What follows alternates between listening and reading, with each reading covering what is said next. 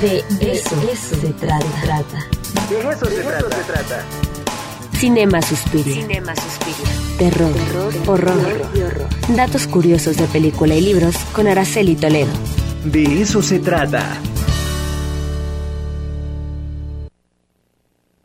Regresamos al de eso se trata. Muchas gracias a todas y a todos. Y bueno, pues hoy es viernes, hoy es viernes de la doctora ñaca ñaca, Araceli Toledo, que ya anda por ahí. Y además, hoy es viernes 13. Ara. Buenos días Vamos a hacer a hasta todos la ola. ¿Qué te parece? Órale. Eh. ¿Ya tienen preparado el machete? Ay, caray, ya de plano. Bueno, es que este personaje eh, que pertenece a la... Pero usa como un machete no latinoamericano, ¿no? No, no, ese no es el de machete, no. Eh, eh, lo, lo curioso de este, de este Psycho Killer es que utiliza todo tipo de, de arma, no es como Jason, ¿no? Claro. que tiene su, su cuchillo así de Masterchef de planta. No. De pronto Que lo tiene su colección. Sí. Oye, pues qué, qué, qué buena coincidencia para hablar justamente de Viernes 13, la saga. Exacto. A ver, cuéntanos de dónde viene la historia, de dónde viene esta película, porque bueno, pues todos la conocemos, es prácticamente un lugar común, un referente obligado, es más, ni siquiera puedes ver, eh, no es necesario ver la película para saber qué onda con Viernes 13, ¿no? Sí, claro. Bueno, justo como comentamos en eh, el viernes pasado, este tipo de personajes, estos asesinos, eh, por supuesto, pasaron por alguna situación tormentosa eh, y buscan algún tipo de venganza. En el caso de, de Jason, resulta que él, ahí, viene lo complicado de pronto de entender, ¿no? Él muere ahogado y en la primera entrega quien realiza toda la serie de asesinatos a unos chavos que se encargan de, de dirigir, de cuidar un campamento, bueno, aquí en este caso es, es, la mamá, ¿no? Porque resulta que estos chicos descuidaron al hijo, que es Jason, se ahoga y la mamá en la primera entrega busca venganza. Ya en la segunda película es Jason quien busca vengar la muerte de su mamá. Entonces es una historia un tanto extraña, pero que por supuesto nos remite a, a Psicosis de Hitchcock, donde justamente tenemos el caso de estas dos madres que son fabricadoras de, monstruos. Sí, y este, y además, bueno, también la, la estética ochentera se prestaba muy bien para este tipo de terror, ¿no? Sí, en efecto, eh, como ustedes saben, en, en la década de, la década de los setentas, todavía de los mediados de los ochentas, favoreció mucho este tipo de, de, de films eh, del subgénero perteneciente al slasher. Pero bueno, ya más adelante fueron tiempos complicados, ya hubo otro tipo de intereses y poco a poco se fue difuminando eh, el gusto. Algo, fíjate, bien interesante de recalcar aquí, Ricardo, es que eh, han surgido y surgieron desde el principio opiniones divididas sobre estas películas, porque bueno, hubo quienes dijeron que, que era un tipo de películas que denigraba a la mujer, ¿no? Pero eso podría ser una primera lectura. Si nosotros nos adentramos un poquito más al análisis, vemos que eh, van surgiendo estos personajes femeninos que eh, dejan de ser pasivos, como fue en el caso de Nancy, de Pesadilla en la calle del infierno, y que deciden hacer frente a este tipo de peligros. Entonces, bueno, ahí tenemos el caso de, de este personaje de la Final Girl, ¿sí? Que es una chica que tiene determinadas eh, características eh, y que es quien resulta ser vencedora y que incluso logra eh, enfrentar a este tipo de, de, monstruos. Claro. Oye, no estaba yo preparado, pero ya te fijaste quién tengo acá. A ver. Wow. Bueno. Michael, ahí está Michael. creo, que hace, creo que hace ratito dije Jason queriendo decir Michael, cuando Sí, hablaba de Michael. dice Michael. Bueno, sí que es- se Michael, presta a no la, a la confusión, pero no te preocupes. Oye, pero bueno, entonces, a ver, ¿en qué año sale la película? Y vamos a leerlo como históricamente, políticamente, hacer esa mirada sociológica que nos gusta hacer, Ara. Sale los en el 80, 80, Mm. o sea, sale la primera en, el, en el 80, luego viene 81, 82, 84, 85, 86, 88, 89, 93, 2001, 2003, 2009 y creo que por ahí han salido más. Pero bueno, ¿qué, eh, ¿qué nos deja este tipo de películas para reflexionar? Pues el hecho de identificar ciertos eh, miedos o elementos de nuestra personalidad que no queremos asumir y que de pronto pueden volverse en, en, nuestra contra. Pero al mismo tiempo, en el caso particular de Viernes 13, también aquí se toca eh, de manera inconsciente el tema de la represión de los impulsos, porque pues resulta que, que Jason mata a, a, estos chavos del campamento que tenían ahí su, su buena pachanga y que eh, tenían eh, sexo los unos con los otros, se amaban los unos a los otros, por decirlo de alguna manera. Y eh, aquí la lectura que se puede dar justamente es esa repulsión al sexo. ¿Sí? Exacto. A ver, ahí, este, no recuerdo, pero ya estaba Reagan por ahí. ¿Quién? Este, Para, el presidente de Estados o sea, es decir, ya estaba no, toda no. esta oleada eh, conservadora en Estados Unidos. No puedo recordarlo con exactitud, no recuerdo con exactitud qué presidente pero estaba. La pero la ola sí estaba, ¿no? Sí, pero en efecto, algo que caracterizó al, al cine de, de, terror, de horror de los años 80 en Estados Unidos es que fue el reflejo de el reflejo ideológico de lo que se vivía en, en el país, ¿no? Entonces, eh, como ustedes saben también, los miedos van cambiando dependiendo de, del contexto, dependiendo de la época. Eh, nosotros tenemos ya otro tipo de miedos que son muy diferentes al que se compartía colectivamente en los años 80. ¿Sí? Claro. Ahorita tenemos ya un terror a enfermarnos. En ese entonces era ese miedo a hacer frente a aquellos deseos aquellas pulsiones que andaban por ahí, que por supuesto seguirán estando porque, bueno, somos seres humanos, pero que en el caso de una sociedad conservadora, como lo era en ese entonces Estados Unidos, pues era eh, un tema tremendo, ¿no? Era algo que por supuesto no podía, no podía salir a la luz.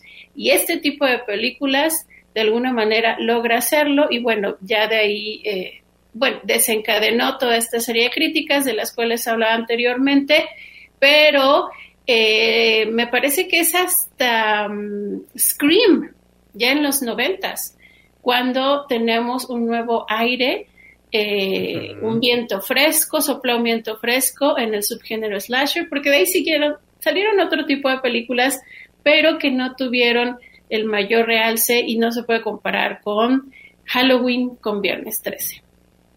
Oye, fíjate, sí coincide.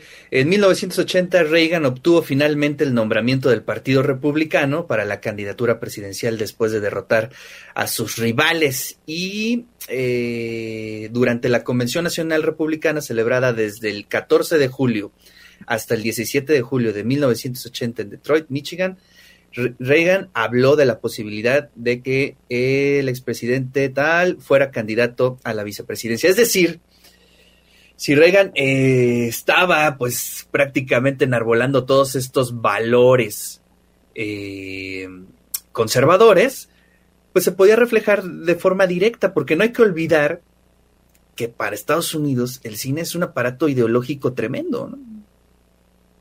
Sí, claro, pero también entonces tenemos a, a, varios, eh, varias propuestas que decidieron darle la vuelta, ¿no? No fue exactamente el caso, el caso de Jason, pero también de alguna manera nos expone este tipo de, de enfermedades que nosotros podemos encontrar en, en, un grupo tan pequeño como es la familia, ¿no? Hace muchos años, no me puedo acordar el nombre de la, de la película mexicana, pero eh, el eslogan, la leyenda que utilizaban para promocionar esa película mexicana, que no era de terror ni de horror, decía, para rompértela, nadie mejor que tu familia. ¿no? Oye, y tenían eh, la boca llenísima de razón. Porque en efecto la familia es producto de salud y enfermedad y tenemos el caso muy concreto de Jason de Viernes 13, de esta madre opresora, porque bueno, ya después de muerta, en el caso de ambos personajes, tanto de Norman como de Jason, la voz sigue acompañando y la voz es la que, bueno, no permite eh, que la persona viva su vida, etcétera. Me acuerdo de un buen amigo que seguramente nos está viendo o, o se enterara. En alguna ocasión dijo, madre solo hay una, afortunadamente.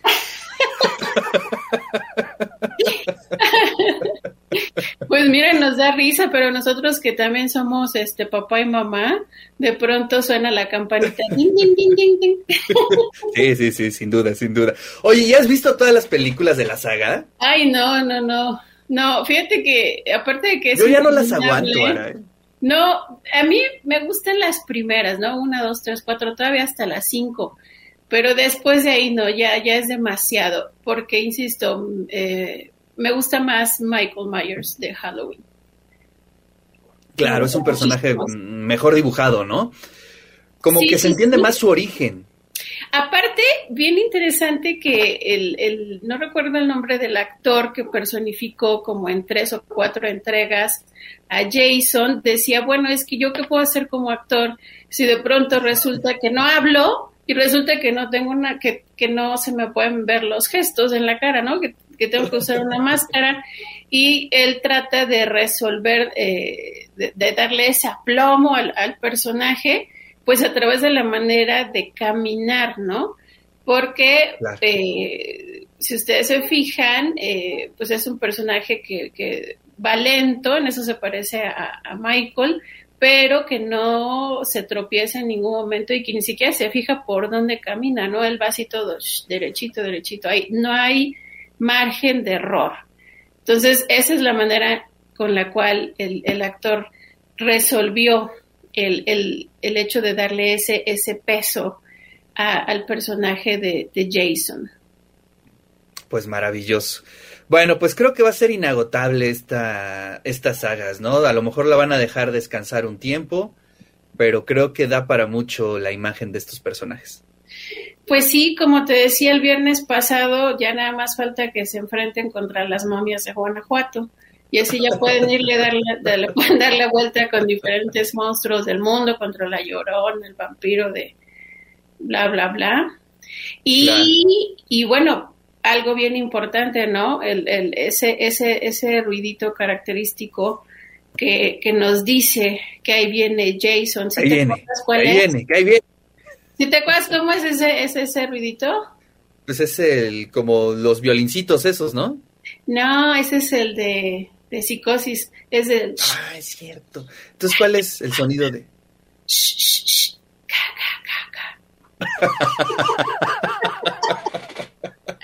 Ya cuando lo escuchen niños y niñas, eso quiere decir, huyele, venado. Vámonos. Huyele, ni le pienses, huye. Ahora, oye, ¿qué nos recomiendas para este fin de semana en plataformas? En plataformas, híjole, pues ves que te comenté, te pasé el tip de que ya estaba en Amazon la de zombies soldados. Empecé a verla, mm, como que no me. La verdad, este. No le pondría ni una sola estrellita, ¿eh? No, no me enganché. No, definitivamente no me gustó. Muy chafa. Muy, muy, muy, eh, sí, por supuesto. Pero yo eh, sí, yo sí la aguanté hasta como por el 7, algo. Imagínate, este, los zombies son novios. Hay una pareja de zombies policías por ahí.